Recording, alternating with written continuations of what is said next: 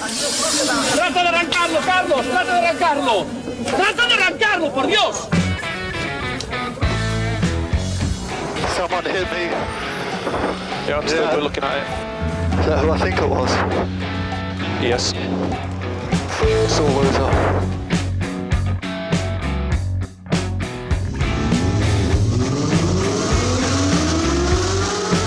Izquierda buena más ojo corta, se cierra poco. Corta, no cortar. Para izquierda rápida. Para derecha buena más, se cierra poco. Para izquierda buena más, se abre. Acaba buena más, se abre. Sasar. Para derecha buena más, no cortar. Para izquierda rápida, ojo, se abre. Para uno. Derecha rápida, ojo con fe. Rápida, ojo con fe. Acaba rápida menos.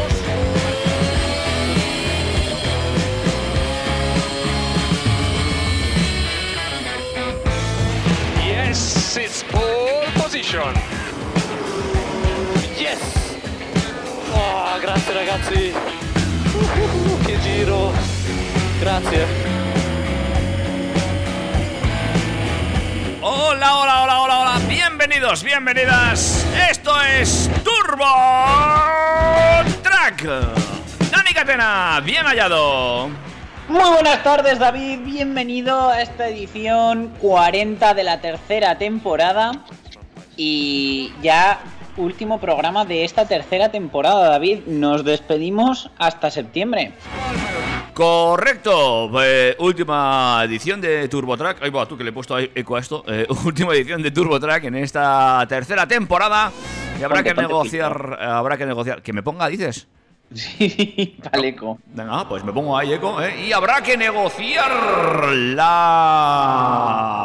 Eso ha sonado más aquí en África, tío, en plan negociar, negociar, tiar, tiar. Pues eso, habrá que negociar eh, la cuarta temporada, no hay problema porque estamos ya en negociaciones para reeditar edición. Pero bueno, todo eso será en septiembre, como tú bien has dicho. Vamos ahora a lo que nos atañe, que es esta 40 edición de tercera temporada. Una 40 edición que, bueno, no va a dejar a nadie indiferente, como casi siempre. Y arrancaremos con la DGT, que se va a despedir esta temporada, recordando motivos para usar el carril derecho.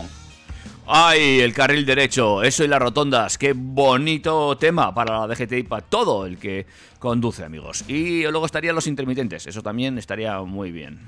A los que, por cierto, recordamos, no ha afectado la subida de la luz.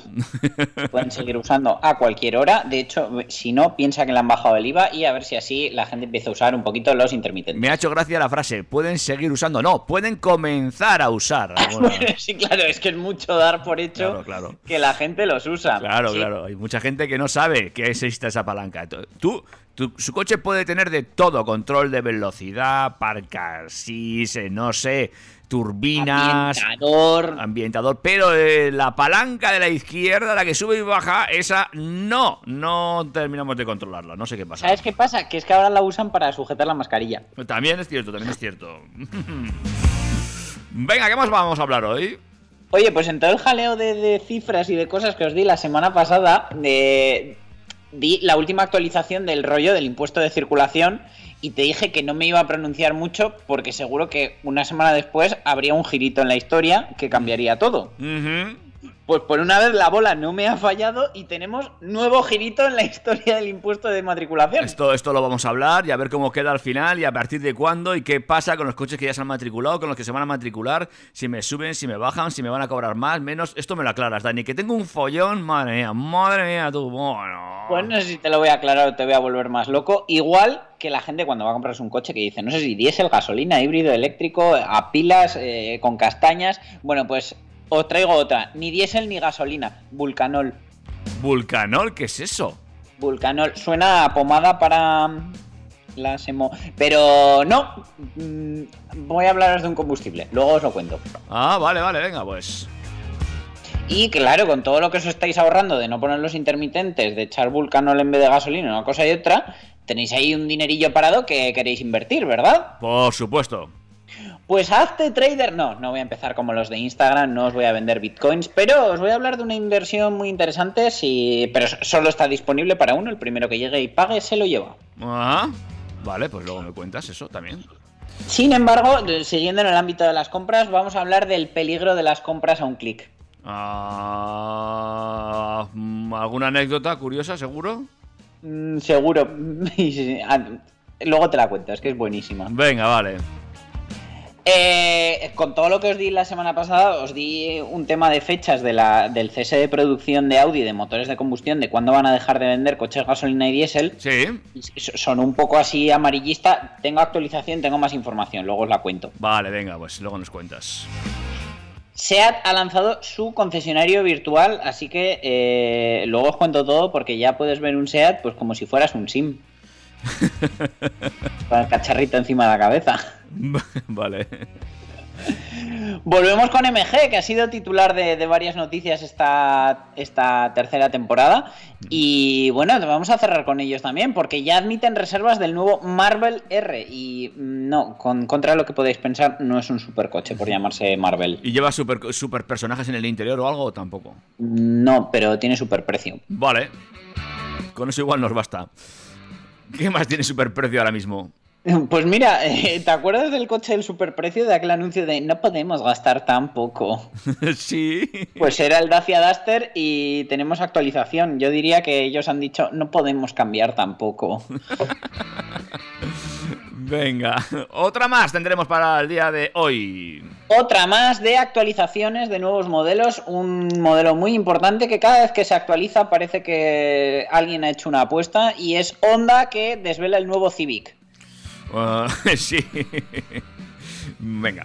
Eh, oh, oh, esta, esta es de las que te gustan a ti y a mí no. Sí, pero oye, cuando decimos una de cal y otra de arena, ¿cuál es la buena? No sé, es una buena pregunta. Luego lo vemos en Google también. Así, Pues Google. míralo, porque bueno, vamos a suponer que, que el Civic sea la cal, pues en este caso vamos a tener la arena con el nuevo 911 GTS. Y luego muchos se echarán las manos a la cabeza porque os traigo el primer Ferrari enchufable.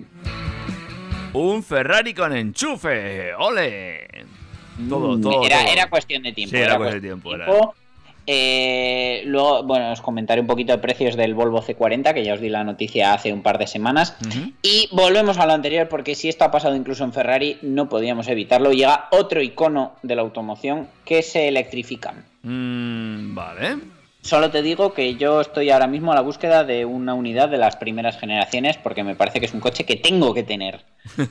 vale. Y desde aquí, si mi vecino Javi nos está escuchando, él tiene uno, que me lo venda. Pero sin enchufe, ¿no? Eh, No, no, claro, es que yo quiero tenerlo antes de que sea enchufado. Yo ya tengo mi coche enchufable. Y cerraremos con el primer lanzamiento de una década entera. Te faltaba el chiste este. Eh, Todo eso. Es que me lo han dejado votando. De, de hecho, es que ni iba a dar la noticia, pero he dicho, se puede hacer chiste, tengo que dar la noticia. Bueno, todo eso y mucho más será a, cua- a continuación, después de un corte musical. Pero antes os recuerdo que estamos en Instagram como Turbo Arroba TurboTrack FM. También estamos en Facebook, nos puedes buscar por el logo chulo. Y por supuesto podéis contactar con nosotros por correo postal, mejor que no, correo electrónico en info arroba turbotrack.es. Todo eso lo podéis hacer y puede ser que de aquí a la próxima temporada incluso actualicemos las redes y os hagamos más caso. De momento no es el tema, eh, pero no, no es nuestra prioridad. Pero estar, estar estamos, ¿vale? Para que notéis un cambio en la gestión de nuestras redes sociales, primero teníamos que dejarlas. Entonces, bueno, esta, esta tercera temporada ha sido un poco de barbecho. Yo creo que la cuarta eh, seguirá siéndolo. Pero oye, ahí estamos. Yo no- es que no me voy a aventurar a prometer nada sin saber si los señores de track me van a renovar el contrato o no. Eh, lo que hay es lo que hay. Fíjate, Amigos- o sea, he dejado hasta de pedir más dinero, pero no sé, no sé qué pasará. Amigos y amigas, esto es Turbo Track. Enseguida arrancamos. Turbo Track. Yo no he perdido la esperanza, yo no tengo miedo de esperar. Y aunque se apague el mundo entero, nuestro amor nunca se va a apagar. Una vez te fallé, otra vez no lo haré. Y si es necesario, mi vida dos veces perdóname. Otra noche sin hablar,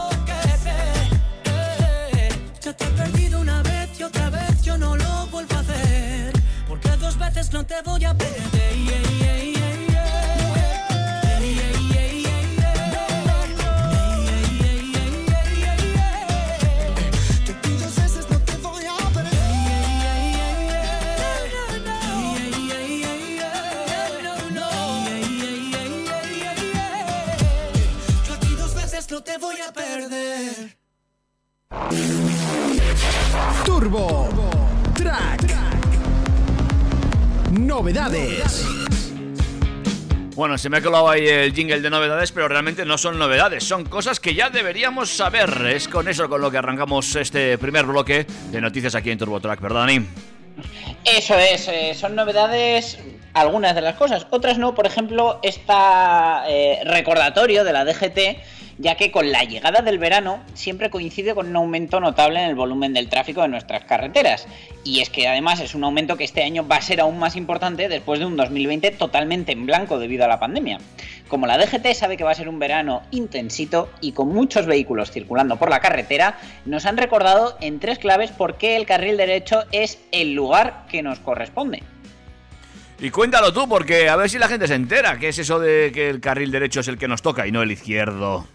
Mira, esta vez lo han enfocado desde un punto de vista que a mí me gusta y es que eh, han, dado con que la clave está en que la gente realmente se cree que el carril derecho es el carril de los lentos o el carril de los camiones o el carril de la fila eh, y es que la gente no tiene asumido que es el carril indicado para circular.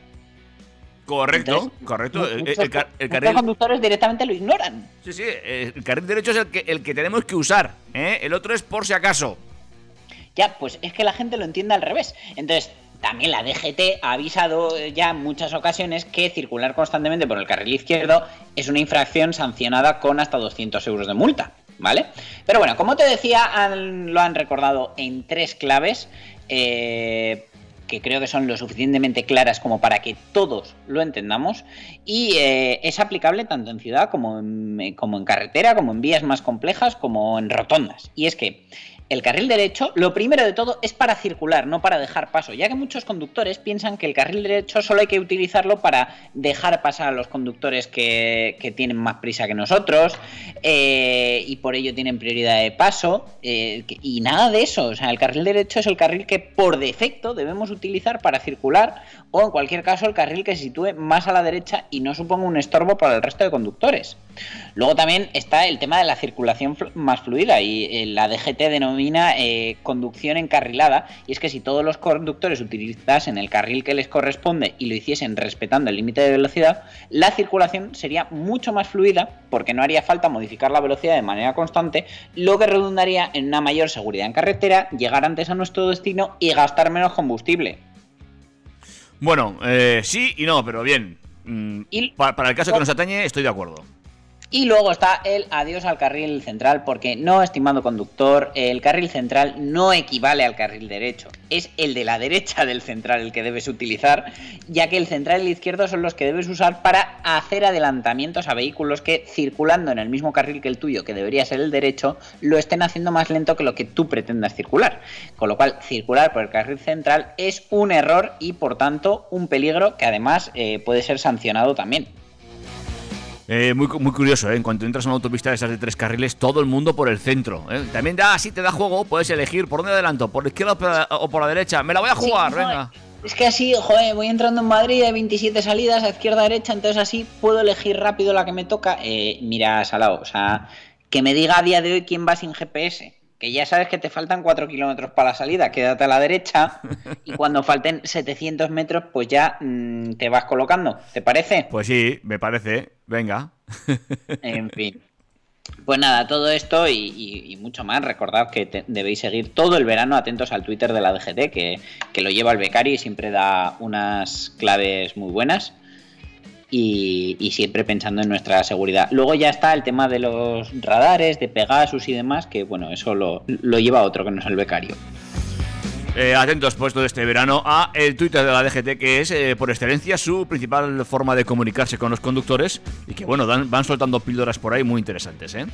Eh, a la vuelta del verano seguramente hagamos una recopilación de algunas cositas, multas y atropellos gordos que nos hayamos encontrado en ese Twitter, seguro. Seguro, vamos, igual nos da para hacer un programa especial fuera parte. Para especial, especial lo que viene ahora, amigos y amigas. A ver, a ver, a ver. Sentaros, agarraos que vienen curvas. Y es que el, el grupo parlamentario socialista del Senado ha rectificado y ha aceptado una congelación del impuesto de matriculación por lo menos hasta final de año, después de que los partidos de la oposición forzasen este cambio de parecer para rebajar la subida del precio de los vehículos tras la entrada en vigor de la nueva normativa de emisiones WLTP el pasado 1 de enero. Esto es debido a que dicho impuesto está ligado a las emisiones de dióxido de carbono CO2 que homologa cada automóvil y al cambiar esta legislación y hacerla más estricta, los coches registran una cifra mayor, por lo cual saltarían de tramo de esta tasa y, y- y terminan pagando más, que es lo que llevamos hablando desde finales del año pasado. ¿Vale? De esta manera terminaría, al menos por el momento, uno de los temas que ha tenido en vilo durante muchas semanas a todo el sector. Y es que tras la entrada en vigor de esta normativa, el sector, sindicatos y muchos partidos políticos han puesto en marcha iniciativas, cada uno por su lado, para impedir esa subida del precio de los coches en un momento en el que el mercado todavía está sufriendo las consecuencias de la pandemia. Y, no solo la pandemia, o sea, luego ahí está la crisis de los semiconductores y bueno, todo, todo lo que está acarreando esta situación.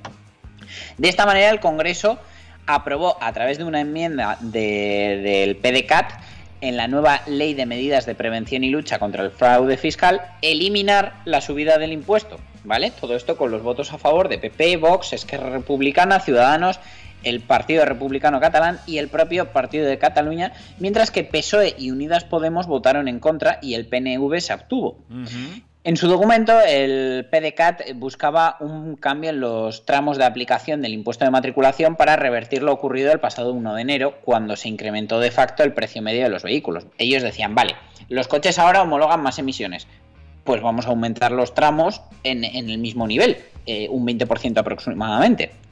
Entonces, bueno, ellos dijeron que la entrada en vigor de la normativa WLTP, que es más estricta, iba a suponer ese aumento en el valor de emisiones oficiales. Aproximadamente el dato era un 20% y al no corregirse, pues eh, todos terminarían subiendo de precio. Entonces, eh, eh, ellos hicieron esa propuesta. Días después, el Grupo Parlamentario Socialista del Senado presentó una enmienda para echar abajo ese cambio, que fue lo que contamos la semana pasada. Y ahora, según se ha informado en una rueda de prensa por el portavoz de PDCAT en el Congreso, Ferran Bell, el PSOE ha llegado a un acuerdo para no suprimir la enmienda del PDCAT, sino para limitar sus efectos hasta el 31 de diciembre de este año. ¿Vale? De esta manera, eh, bueno, a ellos les hubiera gustado que la limitación fuera más extensa, por lo menos hasta el 31 de diciembre del año que viene, de 2022, o por lo menos hasta julio de 2022, para dar un poco de margen. Y aún así, bueno, han mostrado su satisfacción por haber conseguido esta situación y han avanzado que si el mercado continúa sufriendo las consecuencias de la pandemia, pues se volverá a presentar otra enmienda. Pero bueno, eh, en la misma línea, pues eh, la socialista María Pilar Delgado Díez, durante el debate de las enmiendas, ha señalado que su partido es consciente de las dificultades que pasa el sector esta semana, porque la semana pasada por lo visto no eran conscientes, y hay que renunciar a esos objetivos de reducción de emisiones. Yo diría que es eh, los objetivos de recaudación en materia de impuestos.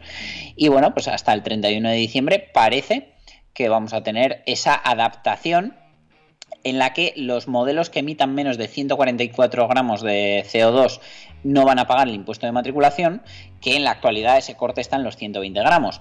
También se va el siguiente tramo, que es el 4,75% de impuesto, va a ir de 144 a 192 gramos. Y el tramo del 9,75 va a ir desde los 192 hasta los 240. Y el último tramo, que sería el del 14,75, que actualmente está el corte en 200 gramos, pues subiría a los 240 gramos. ¿Todo eso a partir de cuándo? Que es el, el kit de la cuestión. Pues se supone que desde ya, pero ¿tú has visto algo? Eh, ¿Has visto alguna comunicación oficial? ¿Algo donde nos digan, oye, a partir de ahora si matriculas un coche con menos de 144 gramos no pagas impuesto? Pues yo creo que esto está muy bien, pero a ver cuándo lo ponen en marcha y qué pasa con la gente que ya ha pagado el impuesto de matriculación en base WLTP sin estos nuevos tramos, porque yo desde luego eh, me pondría cabezón para que a mí me devolvieran lo mío.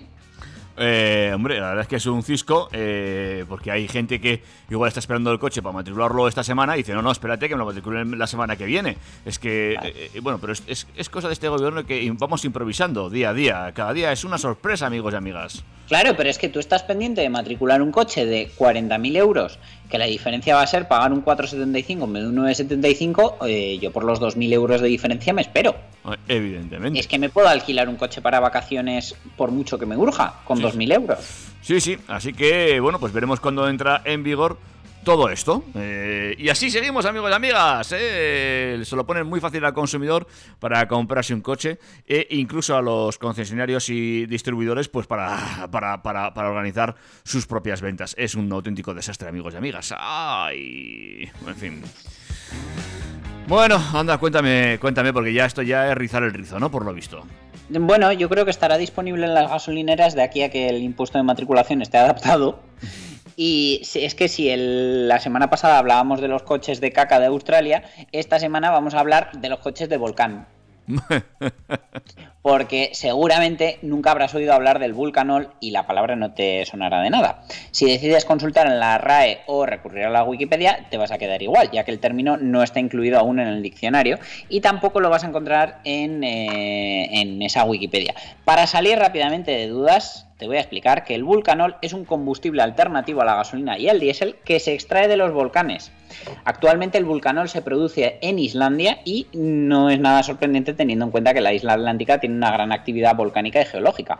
Entre sus más de 200 volcanes destacan el Hekla, el Elja, el Eru- Erubrello y el Eldefell. Una docena de todos sus volcanes están activos. Uno de ellos es el Fagradhsfjall, que entró en erupción el pasado 11 de mayo y eh, es el mismo día que en España se implementaron los nuevos límites de velocidad urbana.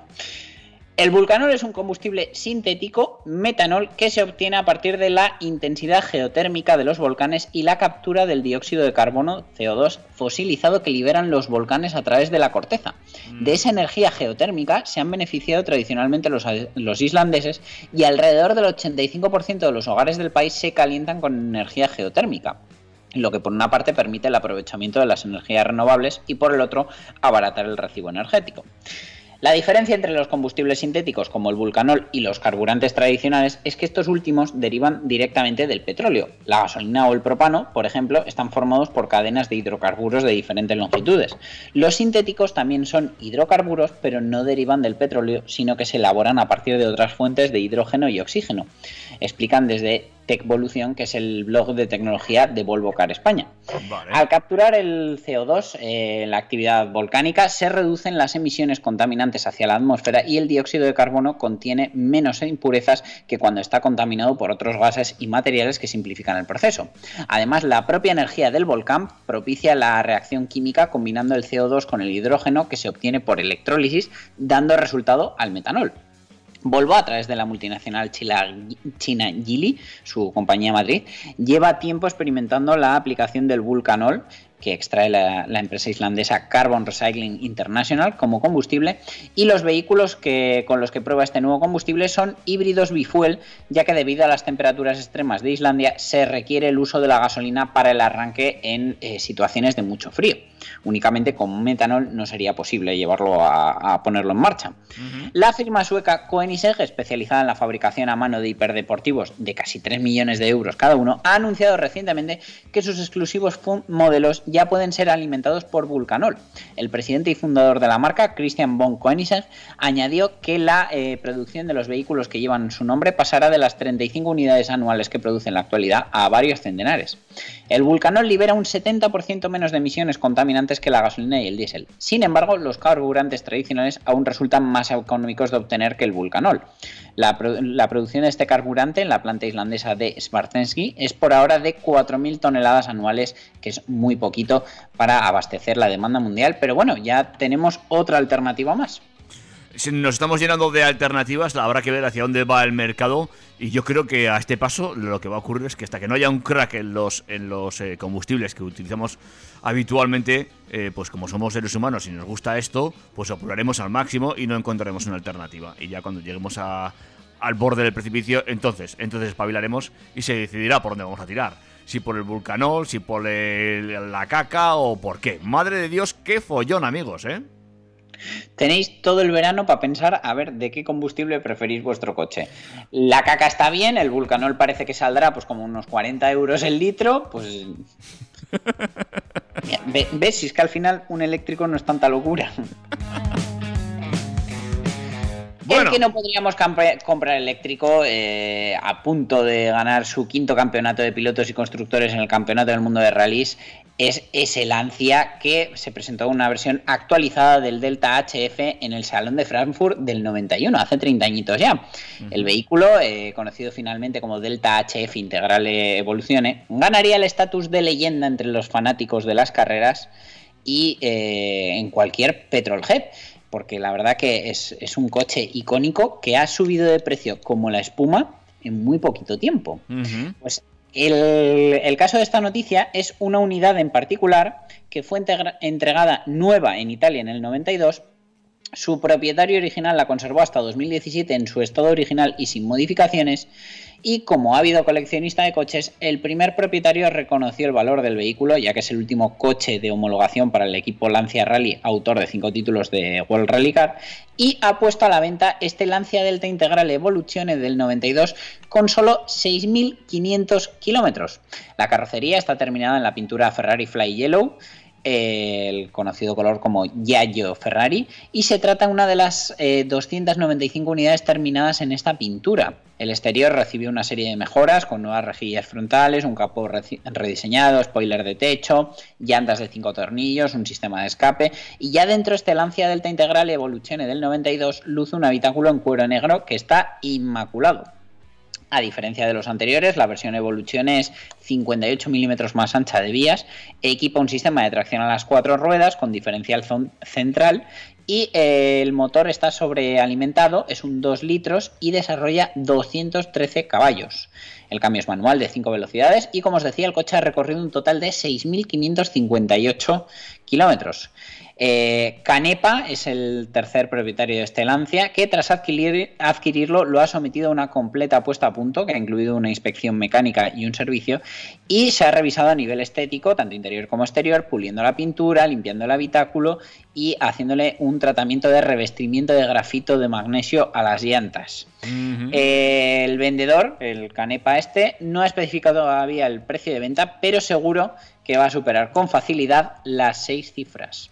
Oye, el coche está precioso, todo hay que decirlo, ¿eh? Las fotos son increíbles, el coche está precioso, el motor, el interior, todo está, eh, pues, eh, salido de fábrica prácticamente. Sí, sí, no, es que probablemente cuando al, al primer propietario le entregaron el coche más sucio de lo que está ahora. Sí, sí. Y me gusta, me gusta mucho el interior, con esos detalles también en el cuadro de mandos. Precioso, precioso, pero creo que no va a poder ser el coche de mi vida. Una lástima, probablemente por el espacio, no estaremos hablando ni del precio ni de nada. No, no, no, no, no, no, no. Y por supuesto no del color, porque ya sabemos que no hay jardín sin grillo ni hortera sin amarillo. Claro, claro. y porque no sería el primer coche amarillo que tengo. Encima. Venga, va, cerramos bloque con esta noticia que es que yo me he partido de risa. Sí, sí, No parte, somos- pártete, pero al oro, ¿eh? a ver qué haces Sí, tú sí, con no, el yo, oro. yo tengo que andar con cuidado también, porque desde luego no somos pocos los padres que por error o por no tener bien configuradas las propiedades de los dispositivos, nos encontramos con grandes cobros de dinero en el banco.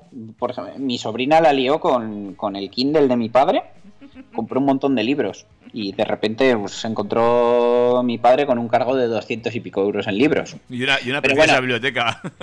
no es nada comparado con lo que le ha pasado eh, a esta pareja que bueno, se ha visto con un cargo de unos 10.000 dólares, unos 8.400 euros, y había sido su bebé de 10 meses que eh, se puso a toquitear el iPad mientras la madre cocinaba y sin querer entró en la aplicación del coche, un Tesla Model X, con tan mala suerte que pulsó la opción de comprar el paquete completo de conducción autónoma, una actualización que cuesta, pues eso, 10.000 dólares. Ella ni su marido se dieron cuenta de esta errónea adquisición hasta que les llegaron los extractos del banco unos días después, momento en el que ya no había marcha atrás ya que la compra solo es reembolsable en las 48 horas posteriores. Y eh, bueno, hay que añadir que la madre de- del bebé es TikToker y tras 1,8 millones de visualizaciones, muchos fueron los comentarios que alegaban que era mentira, ya que eh, su banco le habría avisado de esta compra tan elevada por seguridad. Sin embargo, la TikToker argumentó que tras comprar el Tesla, su tarjeta de crédito estaba vinculada a la cuenta del coche y los pagos estaban autorizados para hacerlos más sencillos, ya que no esperaban tener un problema así. Motivo que, fíjate, la que les ha traído ahora. Fantástico. Otros comenzaron a reprimirla por haber dejado a su bebé jugar con el iPad. Otros escépticos pidieron que demostrara que ahora su Tesla era autónomo, por lo que ella enseñó en otro vídeo cómo su coche ahora se movía solo, dándole órdenes con el mando o con la aplicación.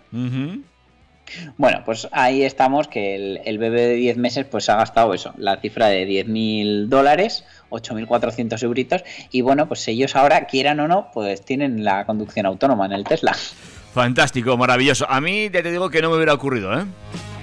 No, a mí tampoco, eh, supongo que la tarjeta habría dado error antes. Dani, vamos a por un corte musical y seguimos eh, con más cosas aquí, hablando del mundo del motor en TurboTrack. Perfecto.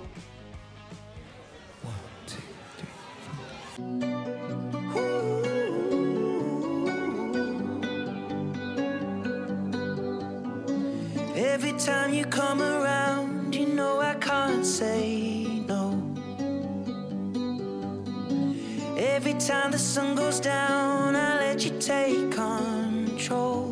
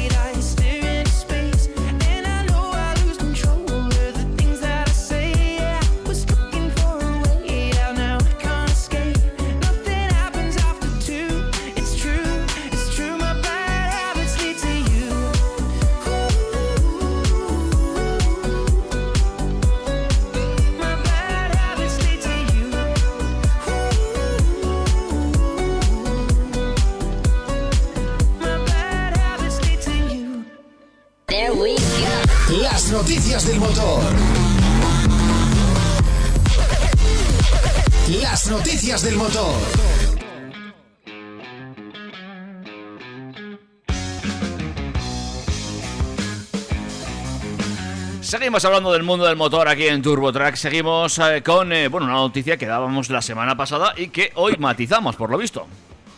Sí, porque el otro día sonó muy así lo de 2026, solo Audis eléctricos, pero la realidad es que lo que han querido decir es que a partir de 2026 solo habrá lanzamientos eléctricos, pero todo lo que se vaya a lanzar en estos cinco años ahí seguirá. Y lo que sí es que lo último que hayan lanzado justo antes morirá en 2033 y no tendrá sustituto de combustión. Es decir, Mm. eh, por lo menos hasta 2033 podremos seguir comprando Audis de combustión interna. Eso sí, eh, todo lo que pase de 2026, todo lanzamiento que llegue, será eléctrico. Vale, o sea que a pa- a- vamos a suponer que el día 20 31 de diciembre de 2025 lanzan un coche en gasolina o diésel o vulcanol y se, se- se seguirá fabricando hasta 2033 seguro. Eso es, eso es. Así que bueno, parece que, por lo menos tendremos continuidad de, lo que esté por venir en cuanto a A3, A4, A5, A6 y A8. Sin meterme con los subebordillos, pero sí que es cierto que de 2026 para adelante, si queremos estrenar una novedad en Audi, en Audi llevará enchufe seguro. Bueno, pues eh, es una aclaración importante porque mucha gente, bueno, pues estaba ya lanzada a comprarse un Audi gasolina, diésel, vulcanol, eh, caca, eh, rápidamente porque no les va el tema de, de la gasolina. Pero bueno, aguantaremos todavía un poquito más, ¿eh? amigos y amigas. Hay todavía eh, vida en, para los Petrogears. Perfecto. Bueno, lo que habrá que ver es si luego nos lo podemos comprar en el concesionario o en los Sims, como, como ha hecho SEAT. ¿Te quieres, que, ¿Te quieres creer que nunca he jugado a los Sims? Bueno, pues eh, no- mereces, vamos, ni mi respeto ni mi nada. O sea, aquí alguien que no haya jugado a los Sims no, no, no tiene historia. ya. Pero bueno, te cuento. SEAT ha lanzado la nueva plataforma SEAT Virtual Experience, que supongo que los ingleses dirán SEAT, eh, Asiento Virtual Experience, que ofrece a los clientes la posibilidad de acceder a un showroom virtual donde podrán conocer e interactuar con los modelos Ibiza, Arona, León, Ateca y Tarraco. Tal como ha informado la marca, es un entorno digital inmersivo y tridimensional donde los usuarios podrán explorar los espacios y detalles de los vehículos con gran exactitud, desde los tonos de carrocería y reflejos que generan hasta las texturas de los materiales del habitáculo. Esta herramienta, desarrollada gracias a la colaboración de SEAT con Accenture Interactive, permite a los interesados acceder a los modelos e interactuar en ellos como si estuviesen en el concesionario de forma física.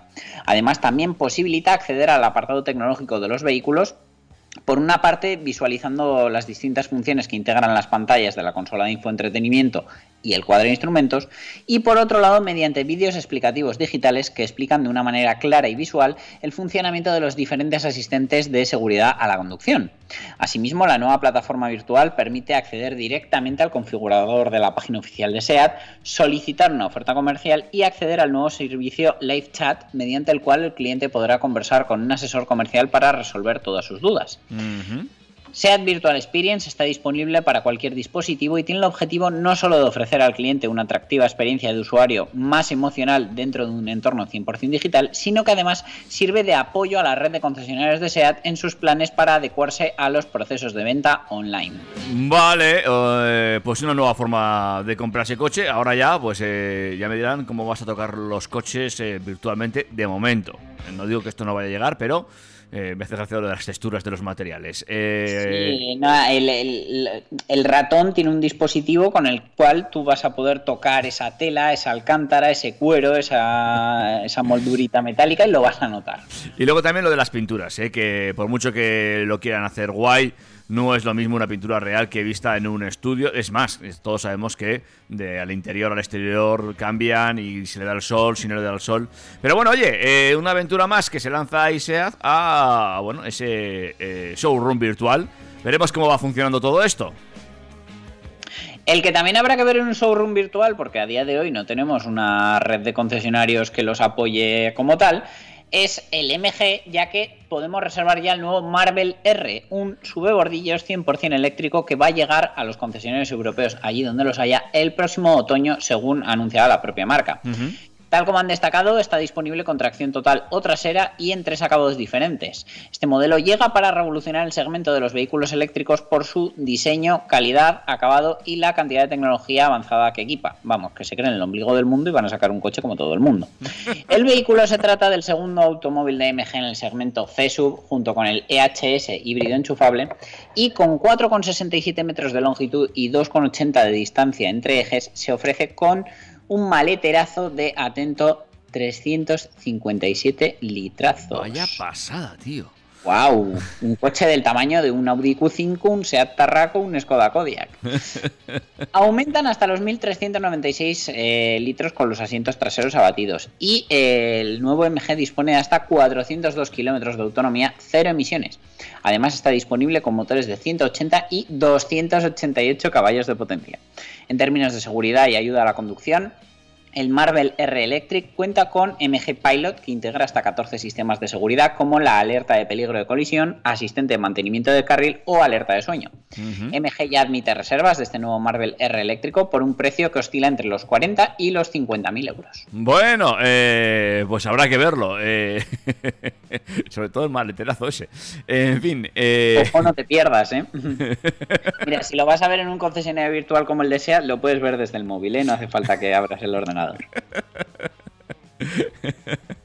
en fin, eh, bueno, pues veremos si llega a triunfar este, este Marvel R con esos 402 kilómetros de autonomía máxima y con ese maletero vacío, claro, por supuesto. Eh, que Bueno, sí, es, es fácil llenarlo, fíjate. sí, el que sí tiene pinta de que va a triunfar es el, el que viene a continuación, eso seguro. Hombre, llevan ya mm, casi 2 millones de unidades producidas desde que llegó al mercado en 2010 y a partir de septiembre se empieza a vender la nueva versión del Duster, ¿vale? El Dacia Duster que, tal como ha informado la marca del grupo Renault, al igual que las versiones anteriores, este coche se va a dirigir tanto a los clientes que desean un coche confortable con diseño atractivo como a aquellos que buscan un 4x4 polivalente y robusto más parecido a lo de antes. Vale. Ellos han dicho que renovar un icono no es una tarea fácil, creyéndose que tienen un icono. Y eh, la línea del Hombre, vehículo tenerlo lo desde tienen. el principio ha sido muy bonita, no dicen para quién. Pero, Han aportado- pero, un, dime. pero tienen un icono, es un icono. Otra cosa, ¿qué significa ese icono? Pero es un icono.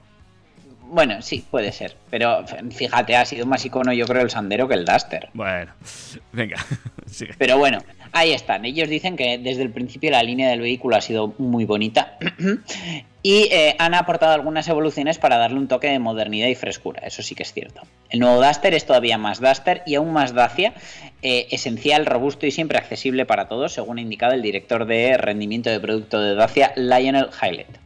El diseño exterior del Duster adopta los códigos estilísticos de la nueva identidad visual de Dacia, que se presentaron por primera vez en los nuevos Sandero, Sandero Stepway y Logan, con esas nuevas ópticas con iluminación diurna en forma de Y. En cuanto al interior, cuenta con una consola central alta con reposabrazos deslizantes y eh, dos sistemas multimedia con una novedosa pantalla de 8 pulgadas. La tapicería de los asientos también es nueva. Ahora va a estar disponible con dos o cuatro ruedas motrices, igual que antes, y la gama de motores del nuevo Duster incluye un propulsor diésel de 115 caballos de potencia, junto con tres variantes de gasolina de 90, 130 y 150 caballos, además de esa versión eh, bifuel de gas licuado de petróleo GLP de 100 caballos. En cuanto a los sistemas de seguridad y ayuda a la conducción, el nuevo, el nuevo Duster, perdón, iba a decir Sandero, incluye detector de ángulo muerto, ayuda de arranque en pendiente, control de trayectoria en descensos o cámara multifunción como cualquier coche de 2013. Estás muy sarcástico hoy, ¿eh? Ahí te lo voy dejando. Ahí es que, a ver, David, las cosas como son. O sea, tú vas a la presentación de cualquier marca, ya sea eh, algo comercial, algo de prensa, todo el mundo se cree el ombligo del mundo y todo el mundo tiene el mejor producto. Vale. Pero igual, tampoco hay que exagerar. Quiero decir que si eres conde no puedes decir que eres rey. Bueno, venga, va. ¿Y qué me dices del nuevo Civic? ¿Este sí o no? Eh, pues es que para mi gusto van atrás, van para atrás siempre. A ver, hay cosas que las han medio solucionado porque es cierto que el, el Civic anterior pues no era santo de la devoción de cualquiera, pero para mi gusto este lo han hecho más impersonal. ¿A ti qué te parece? Es que solo estoy viendo esta foto, estoy buscando más. Bueno, llega en otoño de 2022 y ellos quieren que esta undécima generación de su compacto siga siendo un modelo clave para Honda en Europa y bueno, toman la base de casi los 50 años que lleva el Civic en el mercado. Este nuevo Civic sí que es cierto que se va a ofrecer exclusivamente con motorización híbrida, con lo que será el último vehículo en incorporar el conjunto propulsor IGEP de la marca, con el que se cumplirá el nuevo objetivo anunciado por la compañía de que en 2022 todos los principales modelos de su gama en Europa serán eh, electrificados. El conjunto propulsor híbrido IGEB, eh, ampliamente apreciado y ya presente en modelos recientemente lanzados como el Jazz, eh, el Crossstar, el CRV y el nuevo HRV, que va a llegar al mercado durante el último trimestre del año, va a proporcionar a los propietarios del nuevo Civic la combinación eh, entre conducción dinámica y eficiente, según han subrayado ellos mismos. Desde su lanzamiento en el 72, Honda ha vendido más de 27 millones del modelo y eh, en un total de 170 países. Países, perdón. La nueva generación va a llegar a Europa a partir de otoño del 22 y ya te digo con estas fotos que he visto Sí, no, o sea, es que si me dicen que este coche se lanzó en, no sé, 2008, me lo creo, lo veo como muy sencillito, muy... que igual es lo que le hacía falta a Honda, no sé, habrá que verlo en directo. Claro, es que esta marca nos sorprende porque tampoco ta- tan pronto sa- saca coches, eh, vamos, eh, auténticos ovnis como esto, ¿no? Que es una niña mucho más clásica, ¿no? No sé, a mí, yo es que más que clásico lo estoy viendo como anticuado, a mí me parece que nace viejo, pero bueno, veremos a ver. Vale, vale, pues eh, bueno, de todas formas, un año eh, todavía para poder ver ese coche en la carretera. No- nos dará tiempo a ir haciéndonos a, a esa imagen. sí, sí. ¿Qué pasa también con eh, Porsche, que también lanza coche? Sí, eh, ya está disponible en España el nuevo 11 GTS que llega 12 años después de la presentación de la primera versión GTS del modelo y que amplía su potencia en 30 caballos hasta alcanzar los 480. Tal como ha confirmado Porsche, el imponente aspecto del deportivo de los eh, nuevos modelos GTS se caracteriza por el contraste de los elementos de carrocería en negro y las zonas oscurecidas de los faros. El interior, el negro también es el color dominante, con numerosos elementos de microfibra Race Text que crean un ambiente dinámico y elegante. Las secciones centrales de los asientos, el área del volante, los tiradores y los reposabrazos de las puertas, la tapa del compartimento portaobjetos y la palanca están eh, revestidos en este material. En cuanto a la motorización, el 6 cilindros Boxer turboalimentado de 3 litros del nuevo 911 GTS proporciona 480 caballos, por lo que la versión 911 Carrera 4 GTS Coupe tarda solo 3,3 segundos en ponerse a 100 km por hora. La caja de cambios puede ser manual de 7 velocidades o automática de doble embrague PDK de 8 velocidades. En ambos casos, el precio del coche no varía, es el mismo. El modelo va a estar disponible en 5 variantes: 911 Carrera GTS Coupé, 911 Carrera GTS Cabrio, 911 Carrera 4 GTS Coupé con tracción integral, eh, lo mismo en Cabrio y lo mismo también en Targa, esa carrocería de, Porsche que a mí me encanta. El precio de partida en España asciende a los 162.595 euros. Pues ahí está, la nueva variante de ese Porsche, amigos y amigas, el 911 GTS, eh, con más caballos que nunca. Y con esto hacemos el último break musical de la temporada, ¿te parece, Dani? Sí, además con una canción que nuestro oyente Javierico nos ha sugerido eh, como despedida a esta temporada. Es una canción que a él le gusta mucho y bueno, creo que, que encaja un poco en la línea de lo que queremos transmitir hoy. Pues vamos allá y enseguida regresamos con la recta final de esta cuarta temporada, amigos.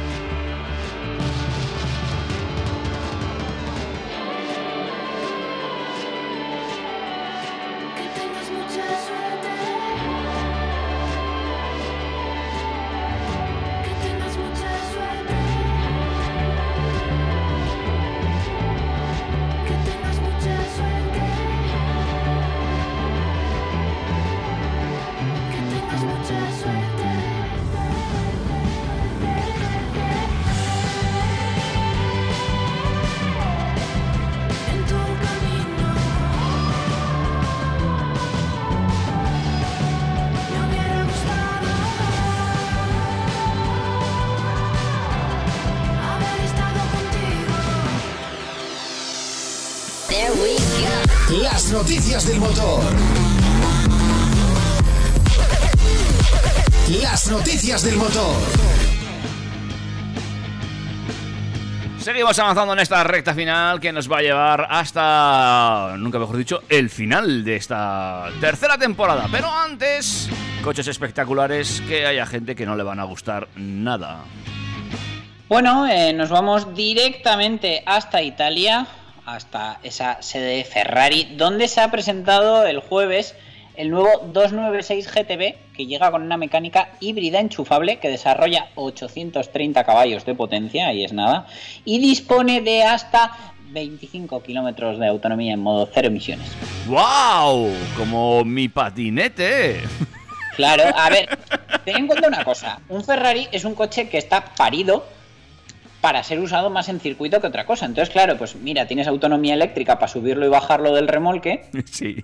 y para moverte por el paddock y luego ya en pista pues usas el motor de gasolina. Pues sí, también tienes razón. Quiero decir, no, me- no creo que veamos muchos de estos circulando por Pamplona, por ejemplo. Ojalá, ¿eh? porque ya me gustaría, me parece que el diseño es precioso. Es- eso es la- verdad. Eso es verdad. Es la evolución más reciente del concepto de berlineta deportiva biplaza con motor central trasero y eh, representa una verdadera revolución para Ferrari ya que introduce un nuevo motor V6, es decir, es la primera vez en mucho tiempo que Ferrari vuelve a un motor de solo 6 cilindros con 663 caballos acoplado a un motor eléctrico de 167 caballos de potencia. Así este sería el primer coche de 6 cilindros en la historia de, de Ferrari, del caballino rampante, para un modelo de carretera. En conjunto ambos propulsores desarrollan hasta 830 caballos. Tiene una longitud de 4,56 metros, una anchura de 1,95 metros y una altura de 1,18 metros. En según qué bordillo, si aparcas al lado, es que no lo ves. Este nuevo Ferrari redefine el concepto de berlineta de motor central trasero, dándole al coche una línea compacta, moderna y original. Gracias a su corta distancia entre ejes y su apariencia monolítica, representa la berlineta más compacta de la empresa de Maranello en la última década. Se ha abandonado la típica configuración fastback para centrarse en un habitáculo que eh, está ambientado por un volumen potente, resultado de la corta distancia entre ejes y la composición de elementos como los musculosos guardabarros el techo de la visera y los eh, contrafuertes eh, volantes, la nueva trasera, la luna trasera muy vertical. Y bueno, el habitáculo se desarrolla en torno a la interfaz totalmente digital presentada en el SF90 Stradale.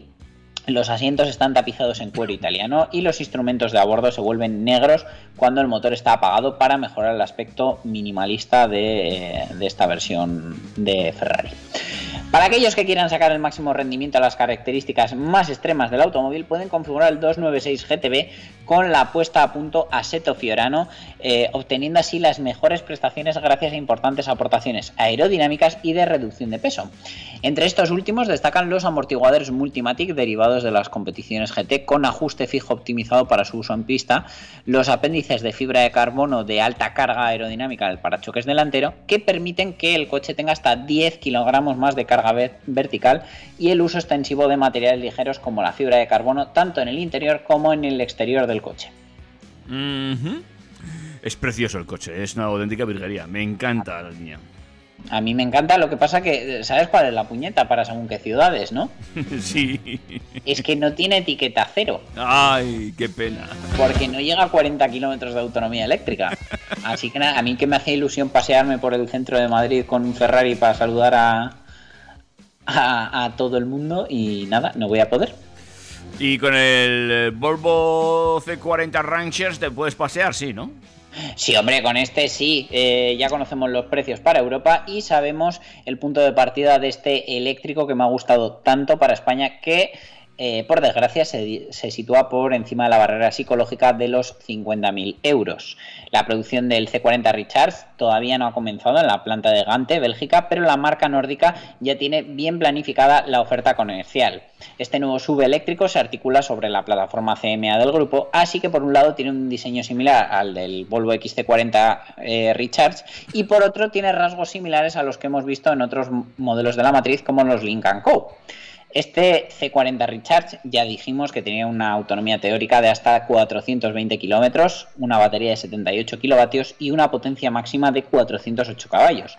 Se pone a 100 km por hora en 4,9 segundos y permite recargas de hasta el 80% en 40 minutos cargando al máximo con un sistema de infoentretenimiento basado en Android.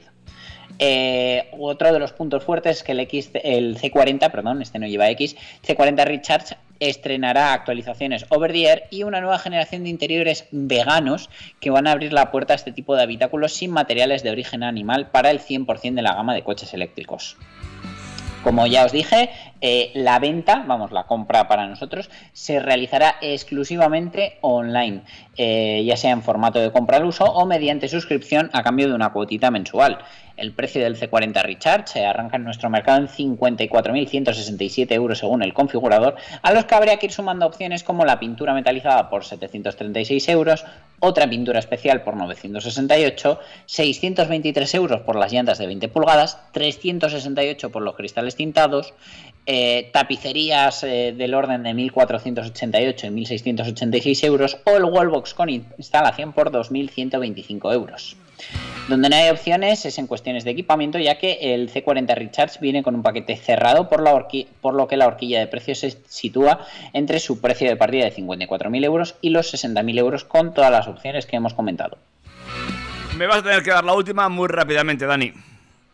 Muy rápidamente, eh, bueno, llega la hora, llega eh, la próxima generación del Mazda MX5 que esta vez va a ser 100% eléctrica, así que os voy a dejar llorando. Y el que ha venido 100% eléctrico también ha sido el último lanzamiento de Lancia, que después de 10 años sin presentarnos nada han llegado con el Lancia Y y Scooter, un vehículo de movilidad personal que se suma a los ya existentes de SEAT, de Cupra, de Peugeot y De van Audi. a ser pues otros más con, con un patinete en el mercado. Y con eso nos tenemos que ir despidiendo, Dani. Que pases buen verano.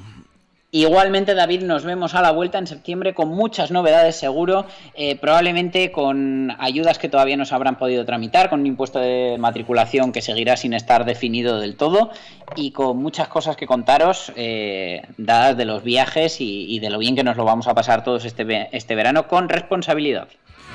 Cuídate mucho. Un abrazo, David. Nos vemos en septiembre. Adiós. Hasta luego.